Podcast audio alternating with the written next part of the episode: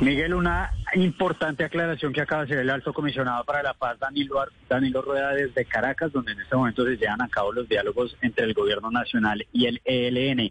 Alias Violeta fue capturada hace unos meses, señalada de ser presuntamente la responsable de ese atentado en el año 2017 al centro comercial andino en Bogotá, que dejó un salto de tres personas fallecidas. Pues lo que acaba de decir el alto comisionado es que ella sigue siendo investigada y que esto en ningún momento, su gestoría de paz en este proceso de diálogos, significa impunidad en las investigaciones en su contra. Escuchemos. Hay que señalar que ella sigue siendo investigada por la justicia colombiana y será la justicia colombiana quien defina o no su responsabilidad en, un, en unos hechos dolorosos ocurridos en la ciudad de Bogotá.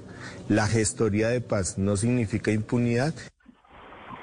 Miguel, aquí estuvo presente ayer durante la instalación de la mesa de diálogos alias Violeta, estuvo portando una peluca y tratando de pasar un poco desapercibida, pese a que el gobierno había anunciado en horas de la mañana, poco antes de la instalación, que ella estaba en Colombia y no podía viajar a Venezuela, pero pues sorpresivamente aquí estuvo en esta reanudación de, diálogos cumpliendo con su función de gestora de paz.